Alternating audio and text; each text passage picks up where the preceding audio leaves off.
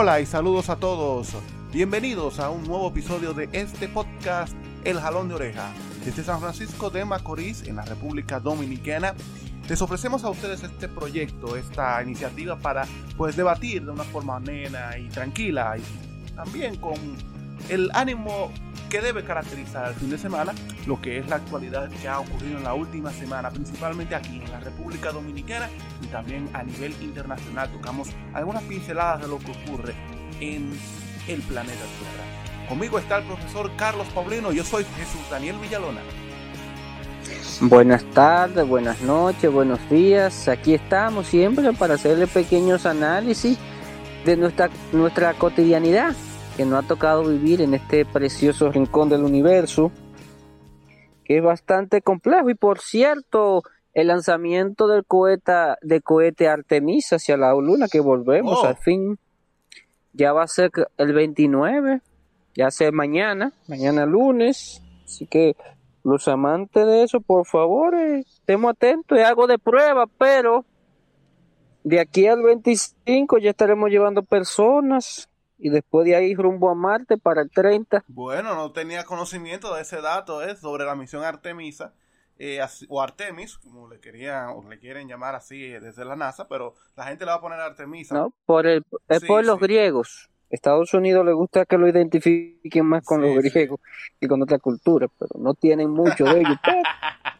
No, pero es una gran noticia. eh, eh, esto significa que pues continúa avanzando la exploración espacial y por tanto pues va a captar mucha eh, atención esto de la misión, que va a ser una misión de prueba ya mañana viernes, mañana lunes, perdón. Y pues eh, ya va- vamos a ver entonces cómo avanza, y cómo continúa.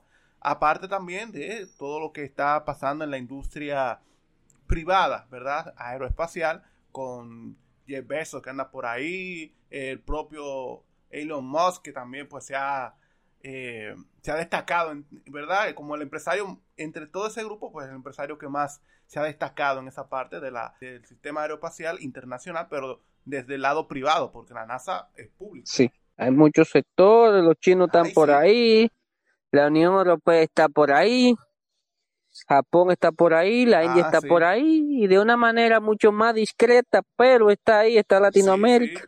De hecho, de hecho, yo me acuerdo que Ecuador fue, fue que lanzó sus, su propio satélite. Venezuela también lanzó uno hace, hace mucho. Sí, o sea que. Sí, y aquí, aquí la, el ejército ya está poniendo interés en eso. No es que sea un gasto, pero la humanidad está llamada a vivir en el espacio, ¿no? Y yo me acuerdo cuando anunciaron la, no la creación, pero sino eh, ver cómo se podía crear una eh, agencia espacial dominicana. Y aquí la gente comenzó a burlarse de eso, porque increíble. Es que aquí mm, eso demuestra la poca eh, eh, visión del dominicano. Claro, pues el dominicano como no se ha formado, no se le ha formado para eso, pero tener una agencia espacial, aunque sea para para medir el espacio o, o ver el espacio con los telescopios aquí en República Dominicana, eso sería un gran avance. Sí, además la ubicación y podemos colaborar con los, con las otras instituciones que están ahí. Se puede. Es algo que al paso, cuando esté más barato podremos lanzar nuestro cohete y nuestras cosas. Pero hay que comenzar para que después no comencemos como en países como estos, que todo llegue a 30 y 40 Ujú. años después. Y, queriendo siempre dar eh, el primer salto en vez de ir paso a paso. cosas locas de este país. Sí. Y pues mira, como siempre tenemos la parte internacional, eh, ¿verdad? Para nuestro público que también nos ve fuera de la República Dominicana. Y hay algo muy interesante esta semana que ha ocurrido también en los últimos meses. Y es que en Argentina en, hay un caso, ¿verdad? Judicial contra la vicepresidenta Cristina Fernández de Kirchner. Pero un caso muy interesante porque se está hablando de unas construcciones ilegales o que había algo ahí, un, maco, ¿verdad? Como decimos aquí en Dominicana. Pero lo más interesante es que a ella no se le dejó dar su propio testimonio en corte. O sea, ¿cómo es que a una acusada no se le da la oportunidad de defenderse en un tribunal? Es algo, para mí, esperpéntico. No, eso está un lío ahí bien fuerte. Los jueces fueron descubiertos jugando fútbol, creo que con Macri. Entonces, Argentina, que está gobernada ahora por tres personas. Sí. El superministro que está ahí, que, que tiene más poder para mí. Luego está el presidente, que es el que tiene menos poder. Y luego de segundo le sigue Cristina. Entonces Argentina está ahí con su cosa. A Cristina está ahí. Cristina no es que sea una santa la devoción. No, no. Pero la justicia brasileña está ahí. Parece que quieren hacer... La justicia argentina. Eh, Argentina, sí, Argentina. Parece que ellos quieren imitar un poco a los brasileños cuando condenaron a Lula ahí inventándose tres mil cosas y después ellos mismos lo tuvieron que sacar otra vez y dejarlo como si no hubiera hecho nada. Porque en verdad no sé. Pero Argentina tendrá, porque Argentina es como un dicho popular que dicen en, Brasil. Solo una gente con un nivel de intelectualidad como ellos pueden armar tremendo lío que tiene. en verdad Argentina, wow, debería de, para mí debería de dar más. Pero ellos saben por dónde va, por dónde van y un país que todavía su identidad no está tan afianzada por la cantidad de inmigrantes que le llegaron el siglo pasado. Pero ellos sabrán. Pero mira, eh, sobre esto de Argentina, mira, y yo viendo, porque es que hay una gran eh, polarización, claro, y hay una situación donde la oposición que está muy fragmentada, y esto lo hablamos en otro episodio, eh, quiere ir, ¿verdad?, sobre, o, o algunos elementos de la oposición eh, están utilizando la vía judicial como para tratar de frenar lo que es la coalición del peronismo, que es una coalición heterogénea y amplísima. Y el peronismo, para que la gente lo sepa, y esto yo creo que los argentinos lo saben, el, peronismo no solo es una eh, corriente política, es más que eso. Entonces, esto para mí puede ser que sea como un tiro en el pie a la oposición porque mucha gente que no votó, que ha estado desencantada con el peronismo y con el kirchnerismo, podría darle un apoyo ahora, porque hay algo importante. Eh, los argentinos ven a, esas personas como Perón, Evita, Carlos Gardel, el mismo Maradona, los ven como suyos porque ellos se, identificaron con el pueblo, entonces con las masas populares, tú sabes, entonces eso puede ser que le sea eh, eh, como, un, como al revés, que le salga al revés la jugada en contra de la oposición. Esa oposición que está ahí, que vive, que aquí nos manda cada rato el señor Laje. Ay, ay, ay, Dios mío. Pero no nos manda otras personas más importantes. Que está ahí porque Argentina tiene ciertos sectores que funcionan muy bien, como la agricultura, eso funciona fenomenal. Pero en lo político y las cosas no saben ponerse de acuerdo. O tú estás a favor o tú estás en contra, no hay nadie en medio. La justicia lamentablemente se está, se está yendo para un lado, pero ya veremos. Porque Argentina vive de los arreglos en arreglos. bueno, bueno.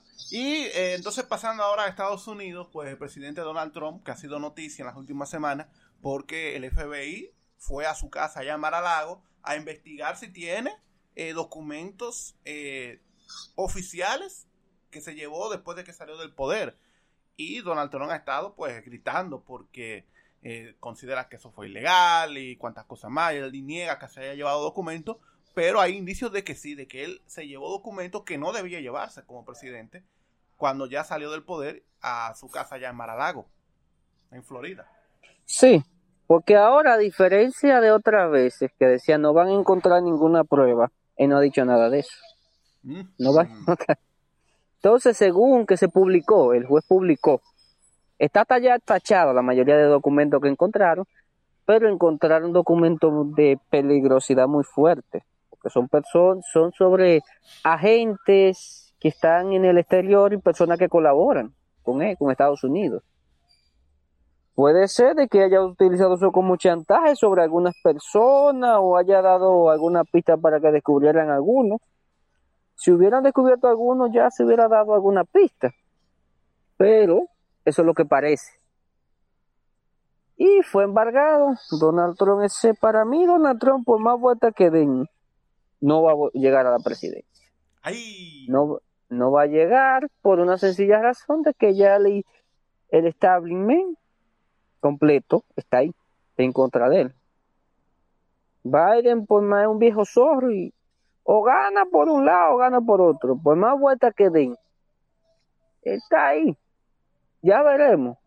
Pero con todo lo desastroso que ha salido esta gestión, las declaraciones y lo hallante que está haciendo con China, no se ve mucho de que Donald Trump pueda ahora. Porque no, está prácticamente en el mismo partido, lo apoya como él, aunque los candidatos que ha apoyado han salido, pero a menos que él decida poner a alguien como su hija o un comunicador de la Fox News, que menciona un grupo de local a cada rato, ay, ay, ay. Mm, veremos, porque puede elegir su candidato. Y pienso que sería lo más sano para él. Porque como tal como él no...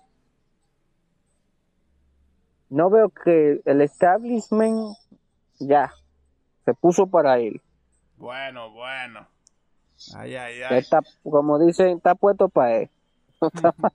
bueno, en un, en un, próximo episodio vamos a hablar un poquito más sobre Trump y la perspectiva ya eh, próximo a lo que son las elecciones de medio término, que van a ser ya pronto, en dos meses y algo, serán las próximas elecciones de medio término y eso es muy interesante. Entonces también ya pasando, cruzando ya el charco, eh, vamos entonces a hablar de la, del tema de siempre, de la guerra Rusia contra Ucrania y la desinformación, que esa es otra eh, gran protagonista en este conflicto. Sí, lamentablemente prácticamente todos los medios de comunicación internacionales, yo te compartí una información que salió del ministerio, porque la prensa está nada más diciendo lo que dice el ministerio de Ucrania, el ministerio de defensa, lo único. Y cuando se ve un poquito más de defensa que publican, el Ministerio de Defensa de Rusia. O sea, incluso un, un terreno que te enseñé que no era gran cosa, pero llama mucho la atención en una zona en Gerson, donde Rusia está prácticamente fue la primera zona en caer.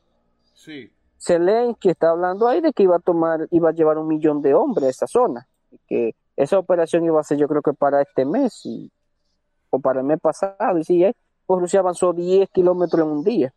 Wow. se, se supone que eso. Y había otra zona que estaba bajo conquista de Rusia y no se notificó. La Policía Nacional no lo hacía. Entonces, lamentablemente ahora la fuente que yo puedo recomendar, aunque me duela, es periódico como El Mundo y Fox News. Increíble. Prácticamente ellos más o menos te presentan la realidad. No mucha, pero después de ahí los demás periódicos, hasta la misma agencia jefe mayormente están como que le dieron una orden, publique y ya. Esa página, por ejemplo, que ha salido tan famosa, Lideuma, que yo la visitaba anteriormente. En Ucrania hay una ley que nada dice que los medios de comunicación solo van a publicar lo que el Ministerio de Defensa publique, las noticias, lo único. Pero ya te puedes por, por dónde va eso. Lo demás sigue ahí, Putin sigue escarcelando todos los opositores que se le aparecen por el camino.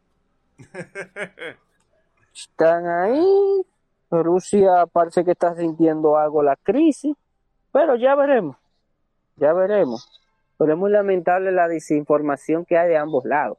Incluso los medios occidentales tienen prohibido mencionar la palabra Rusia Today, si te fijas. No citan nunca Rusia Today. Se pueden con, como una máquina de desinformación, pero, total, pero es muy raro que lo mencionen. Sí menciona la agencia TAS, que ella ya también, pues yo creo que las dos hacen el mismo trabajo, no está tampoco. Pero, pero claro, ellos van a atacar lo que es competencia para ellos, no van a atacar otra cosa. Bueno, esa, esa es la situación, ¿verdad? Con esta eh, guerra en esta guerra, en la desinformación. Eh, y de verdad, uno nunca sabe por dónde van los tiros en esta guerra. Lo, único que sí sabe es que, por ejemplo, es que Rusia tiene parte controlada lo que es el, este y el sur. Pero a partir de ahí, o sea, como que para nosotros está como en una especie de, de, tranque, ¿no? Porque, o sea, eh, ya después de ahí, ya después de ahí solamente es bombardeando eh, Rusia a Ucrania, en los territorios que no Por ejemplo, ahora que dijeron que Ucrania, Rusia había matado 25 personas, incluyendo un niño y qué cosa, dijo el gobierno de Ucrania. Y la prensa lo publicó tal como lo dijo Ucrania. Tal. Después Rusia sacó otra información que eso era un convoy de militares ucranianos. Todo el mundo se ha quedado callado porque Ucrania no presentó ni una sola muestra de lo que era, nada más presentó un tren quemado. Y otros dijo que sí, que eso era, era un tren, pero era de soldados. Ya, ahí quedó. Mm. No, no, hay nadie que te pueda decir eso fue verdad o fue mentira. Los trenes lo usan tanto civiles como militares. O sea que no. Ya veremos a dónde esto va. Así es, ya veremos y ojalá que prontamente pues termine esta situación, porque recordemos que esta guerra, esta invasión de Ucrania, de Rusia a Ucrania, pues lo que está haciendo es desestabilizar al mundo, ya le provocó una crisis que por ahora, por lo que se ve, eh, se está saliendo poco a poco, porque es una, situación que se está estabilizando, pero no, podemos seguir con este nerviosismo, con esta tensión que se provoca por esta y aquí en República Dominicana, pues nosotros vamos a hablar de dos temas importantes que han sonado en las últimas semanas, sobre todo en los últimos días, aquí en la actualidad eh, política de nuestro país. Así que quédense con nosotros en este episodio del Jalón de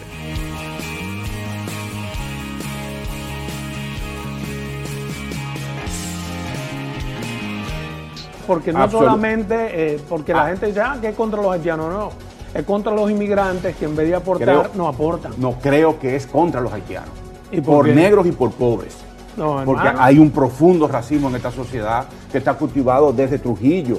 Y hay un profundo anti-haitianismo que, lo, que nuestro propio sistema educativo lo reproduce. Pero es que es imposible porque ningún país ha tratado mejor a los haitianos que este país. Y nuestros gobiernos sucesivos. Pero hay un discurso inflamatorio que pero no gubernamental, no un discurso de nación. no es un discurso gubernamental. No es un discurso pues, gubernamental, pero hay sectores que están apostando a eso. El debate sobre la situación de Haití, su impacto en República Dominicana es, como siempre, el pan nuestro de cada día. Y el pasado, bueno, a principios de mes de agosto, pues los patriotas salieron a las calles para defender el país en una marcha patriótica que se realizó en Santo Domingo. Entre eso y lo otro, pues el ministro Pavel Isa hizo unas declaraciones que han puesto muy bravitos a estos nacionalistas y a tal grado de que han exigido al propio presidente Luis Abinader su destitución. Pero para algunos, pues, estas declaraciones del ministro Pavel Isa simplemente está diciendo una verdad que algunos no quieren reconocer y que ha existido en este país desde mediados del siglo XX. Sí, aquí hay una realidad bastante peculiar. Yo eso no le he prestado mucha atención porque aquí mucha gente le gusta desvincular ciertos temas que sí interesa este país para irse por ahí.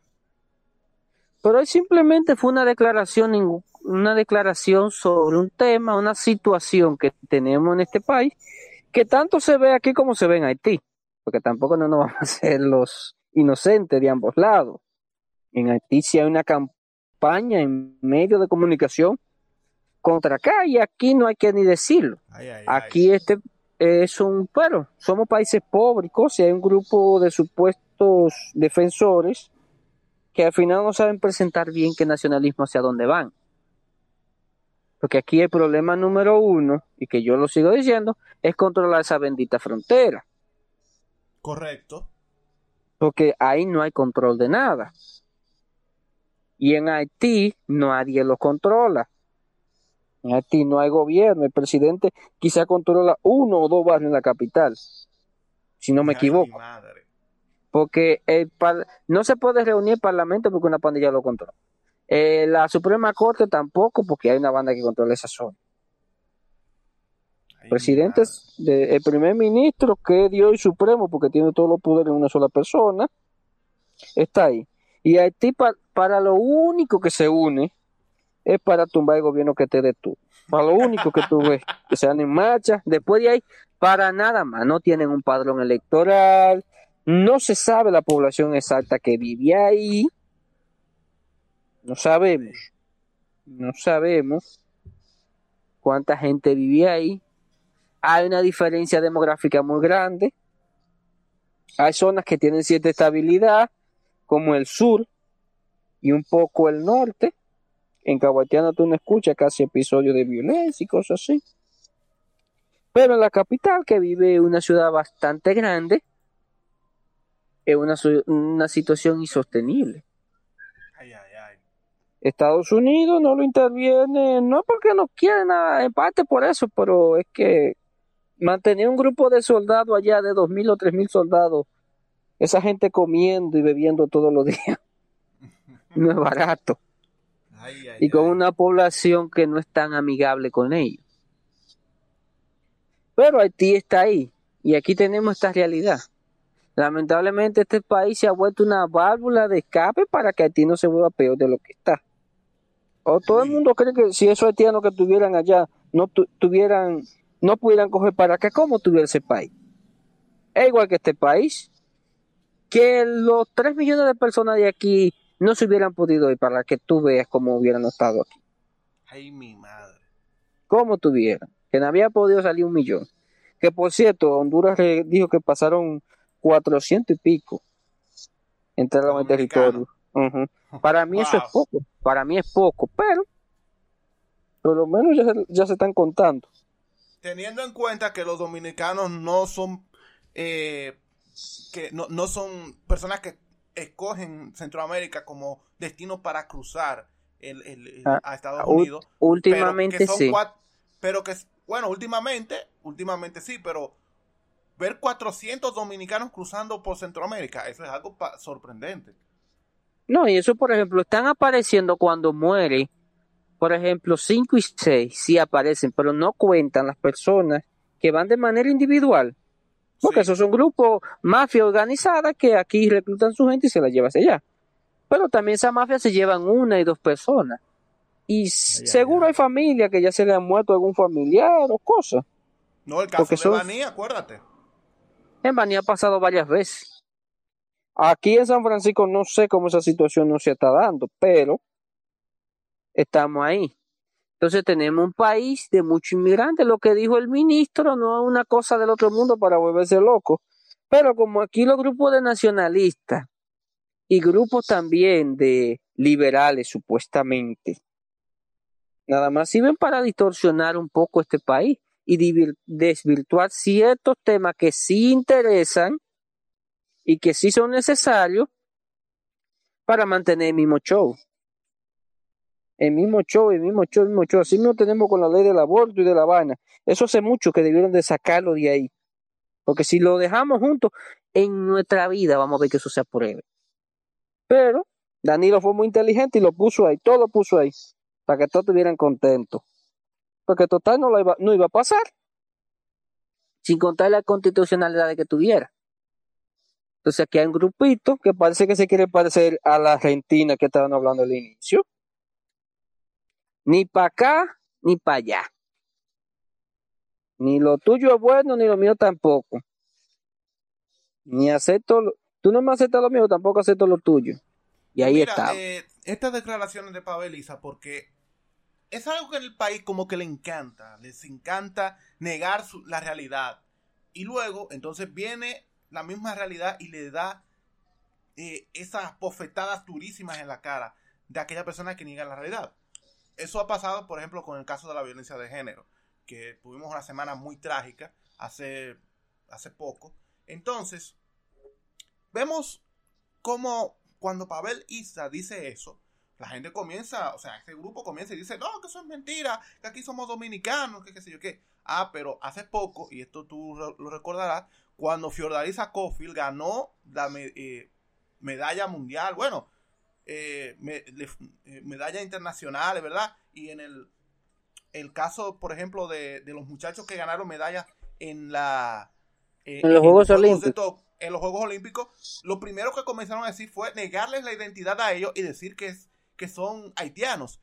El dominicano, y esto tú lo sabes, cuando tú dices que otra persona es haitiana, no lo dice de que, ah, porque es porque es otro país. Para muchas personas aquí en el país se le ha formado, y esto viene de la era de Trujillo, se le ha formado que el haitiano es una persona eh, salvaje, que no tiene educación, que, que o sea, le, ha, puesto un montón de... Prejuicios, prejuicios. Le han puesto un montón de prejuicios a los, a los haitianos. Claro, que puede ser en cierto modo verdad, sí, pero recordemos que como Haití es un país pobre, ¿qué genera la pobreza? Bueno, la pobreza genera violencia, genera eh, mala educación, genera, genera todo. Y que se reproduzcan más.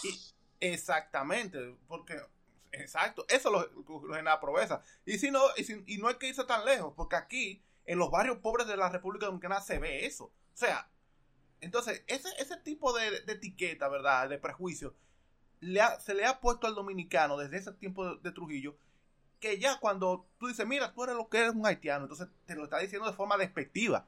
No te lo está diciendo que, que no, que eso es para decir que tú eres de ese país. No, eso es mentira.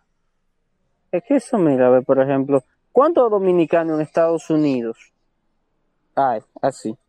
Y también eso pasa de que mucha gente aquí son muy dulces para escribir cosas en teclados y escribir en redes sociales. Son muy dulces. Y cuando tú te fijas, la persona que escribe eso no tiene foto de él, no tiene nada y posiblemente después va si lo conoce de modo personal y lo saluda y, y lo visita, porque aquí todos somos familia de alguna manera.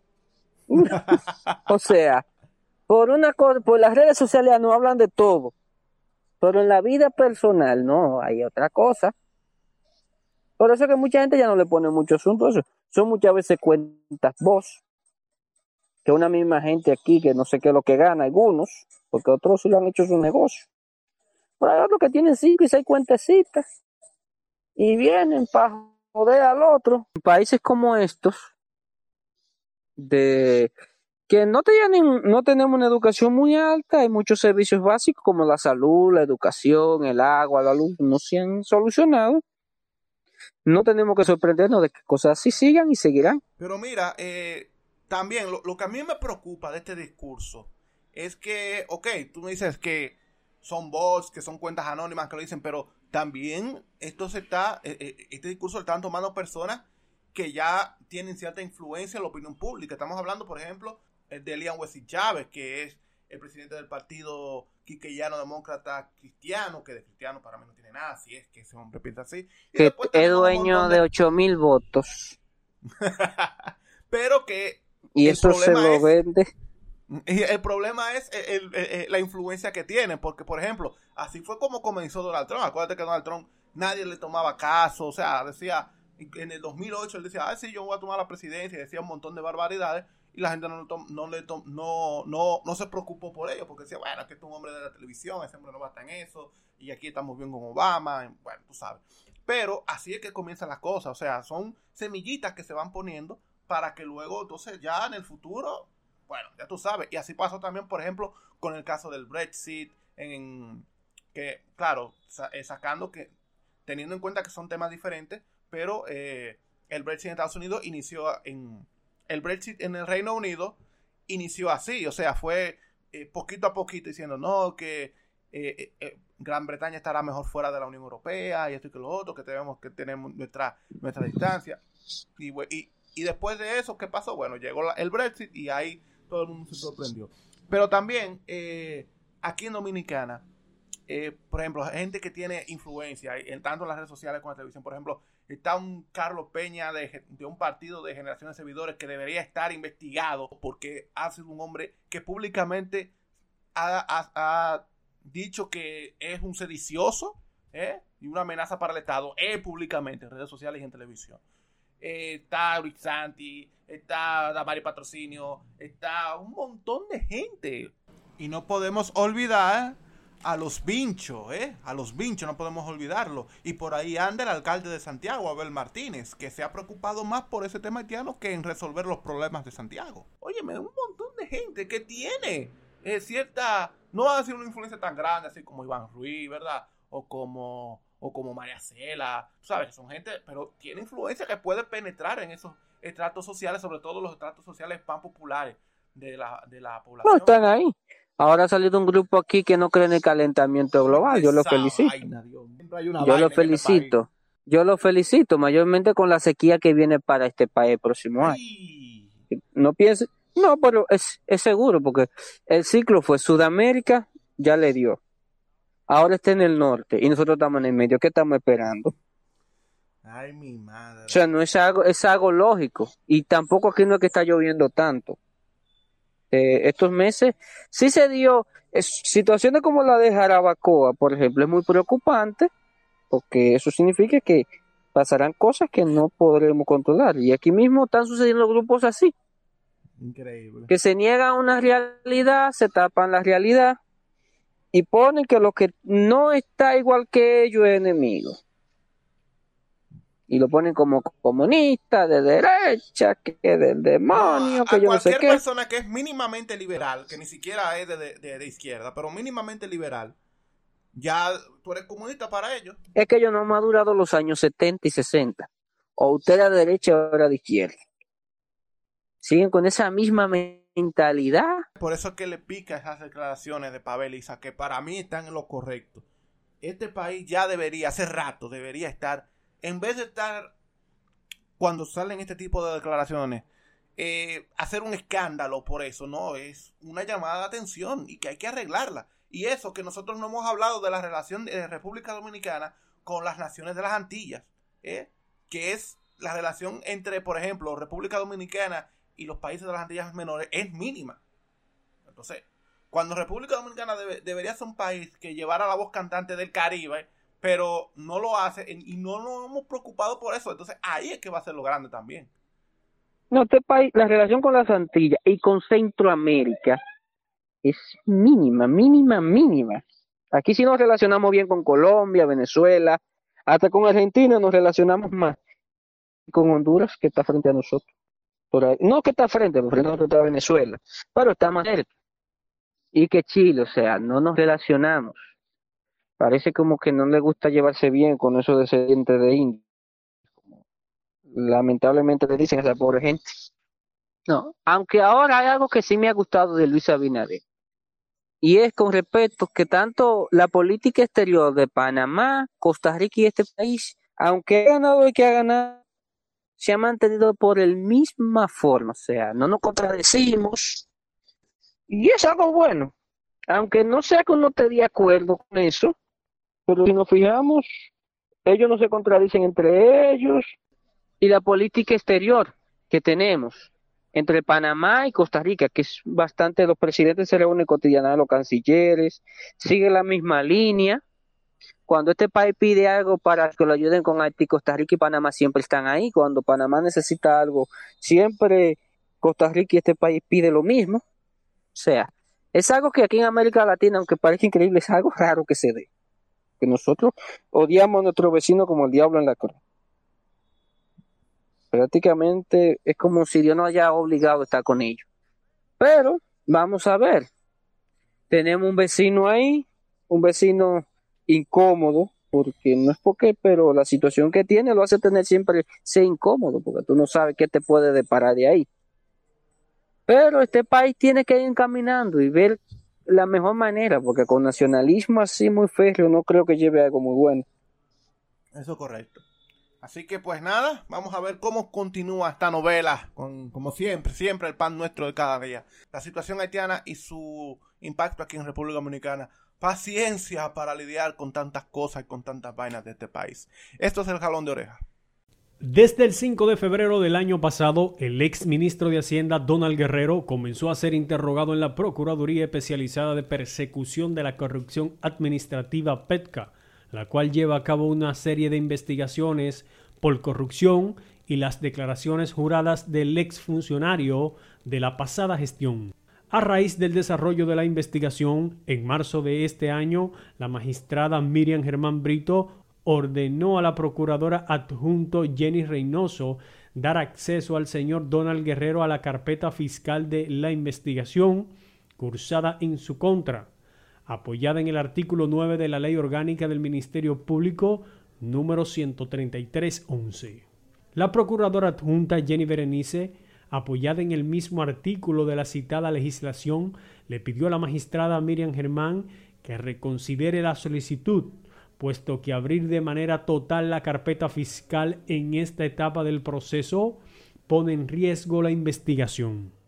Hay un sonido, hay un sonido feo, feo con Donald Guerrero. Para quienes no se acuerdan de quién fue Donald Guerrero, pues fue un destacado miembro del gobierno. De hecho, fue ex ministro de Hacienda de la República Dominicana y el hombre que estuvo en la campaña electoral de Gonzalo Castillo, candidato del PLD en las elecciones del año 2020. Pero hay un sonido que está surgiendo ahora y que pues involucró a las a la, procuradora fiscal eh, Miriam Germán Brito junto con la, eh, la procuradora adjunta la señora Jenny Berenice. Hasta un despido de un fiscal hubo ahí. Ah, sí, también tiene que ver con eso. Sí, porque dentro de que revisar unos documentos que tiene con ese caso. Es bastante extraño. Pero hasta ahora lo que se ha visto más y que los, las partes involucradas es que están tratando de meter una discordia entre Jenny y... Porque Jenny no pidió una cosa del otro mundo, nada de eso. O sea, tampoco no fue. Pero ellos están tratando de quemar ahí, ahí. Porque en serio, lo de Donald Guerrero, lo único que aquí se le parece a eso es lo de Félix Bautista. Y lo de Félix Bautista, yo creo que fueron 27 mil o 25 mil millones de pesos. Ay, mi madre. Y lo de Donald, y lo de Donald Guerrero son más de 30 mil, yo creo. Ay, ay, ay. Sí. O sea, y hasta llegaron a decir que el empresariado dominicano, ese empresariado mediocre que tenemos, se apareció allá. No, yo lo digo así mismo. Es un empresariado lamentablemente mediocre porque todavía todavía no hemos podido formar una marca grande. Si te si nos fijamos aquí la mayoría de empresariados que tiene cierto control es porque tiene un control en el estado pero internacionalmente no puede competir. No pueden. El último que tenían para competir era la presidenta y ya la presidenta la vendieron primero lo vendieron un pedazo a la mitad y luego poquito a poquito, poquito a poquito hasta que la vendieron a un 100%. Internacionalmente no hay. Aquí los productos, con excepción de los agrícolas, ya prácticamente se pueden contar con las manos lo que son hechos aquí. Y algunos de los que son hechos aquí son de máquinas para compañías internacionales. Y ese mismo empresariado que está apoyando a Donald Guerrero. Oh. Con un caso tan fuerte serio, porque este país dijo uno que había que cerrarlo cuando vio eso. Y hace tiempo que eso se está quemando. Donald Guerrero fue un personaje de bajo perfil, pero bajo perfil en algunas cosas, pero en economía parece que siempre tuvo un perfil muy alto. Bueno, y el, Diario Libre publicó hace ya varios días que están investigando desde el Ministerio Público por una situación de sobornos, estafa y lavado de activos. Eh, obviamente, pues esto se hizo eco por la cuestión esta entre Jenny Berenice y, Miriam Germán. Eh, y hace poco tiempo, pues, en un periódico, que si bien no es un periódico eh, o un medio de comunicación de, de relevancia o de importancia, pero, es pero ha publicado algo muy interesante y es que eh, dice aquí que ya se le ha, se ha mostrado como una especie como de red entre entre Donald Guerrero en, Hacienda con bienes nacionales, el SEA y otras instituciones, incluso menciona el Reserva. Sí, el Reserva, donde Danilo puso su hermana y un cuñado. No sé cómo ese banco donde está este país, de las pocas instituciones que funciona un poco bien, no se volvió un lío grande. Pero Aquí lamentablemente ese dinero y esa forma lo pusieron a manejar como si fuera una finca. Y en ese caso está metido entonces Donald Guerrero también. Sí, Donald Guerrero está metido ahora grande. Y si Donald Guerrero cae, eso es segurito que van para donde Danilo. Ay. Sí, porque tanto dinero que se... Son más de 30 mil millones de dólares, yo creo que son. Sí, ¿cómo el gobierno no se dio cuenta de ese movimiento de dinero? Ay, ay, ay. O sea, ya hay uno que sustituyó a Félix Bautista y a, Díaz Rúa. Entonces, aquí tenemos esta gente que está ahí. Están tratando de hacer lo que puedan. Están presentando supuestos chismes entre Miriam y Jenny, que por cierto, nada más se vio cuando Jenny dijo que no estaba de acuerdo con eso, pero después de ahí no ha vuelto a pasar más nada. Entonces, porque también tenemos que darnos cuenta que los trabajos entre Jenny, Camacho y Miriam, que por cierto, Miriam es que encabeza la investigación contra Donald Guerrero, nunca ha caído en contradicción. Nunca. Y los casos que han llevado están bien estructurados. Por eso es que Jean Alain, por más vueltas que ha dado, sigue preso y el coronel ese. Entonces, este país lamentablemente tiene un grupo de autoridades y unas cosas que están ahí. Entonces, ahí sí la justicia, cuando lleven a Dona Guerrero a la justicia, ¿qué se va a ver de qué está hecho? Ay, mi madre. Porque todo el mundo sabe cómo esos jueces llegaron ahí. Estados Unidos sabemos que está puesto para eso, está acechando, mirando, dándole su visita a sus jueces, a sus cosas. Pero está ahí. Y este país necesita que se hagan casos así. Porque gracias a estarse tapando casos así, es que el Estado nunca ha podido poder lograr algo grande. Que aquí se da eso junto a una evasión fiscal que es sorprendente, porque aquí los empresarios le permiten que evadan impuestos. Es para si algún empresario se porta mal o hace algunas cosas y se encima y Donald Guerrero estaba en esa área. Bueno, bueno, ay, Donald Guerrero. Entonces, hay que tener en cuenta porque dicen que ya en las redes sociales, tú sabes cómo es, le están diciendo que duerman con ropa ya a Donald Guerrero. ¿Puede ser que caiga esta semana o las próximas semanas? No sé, porque ese caso se estaba hablando hace cuatro meses. Uh. Yo estaba escuchando de eso. Ah, oye. O sea, yo no puedo decir cuándo es que va a ser. Pero de que el caso está ahí, está ahí. Se está armando el expediente. El caso está ahí. El empresariado ya fue y habló de Miriam Germán hace mucho. Para que no se meta con eso. Pero Miriam es una persona muy fiel al derecho de las personas y a la ley. Y ya veremos. Está ahí. Miriam también tiene para dónde coger porque los premios que le ha dado Estados Unidos, la Unión Europea, no sé qué otra tanta ONG de esas. Pero ellos están ahí. El caso está ahí. El Estado tiene que ir. Si aquí logramos organizar un buen poder judicial, puede que este país en un futuro logre ciertas cosas.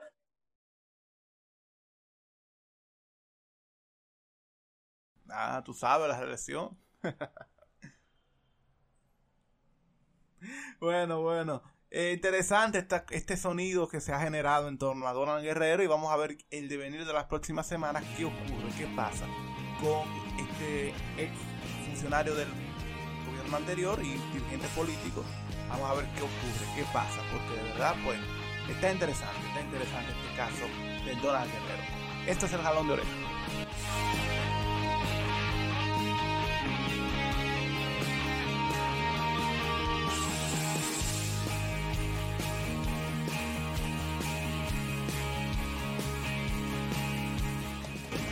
Finalizamos este episodio, el número 11 de esta temporada del Jalón de Oreja. Agradecidos de ustedes por acompañarnos durante todos estos episodios. Pues le hacemos la invitación para que nos acompañen el próximo domingo, si Dios así lo permite.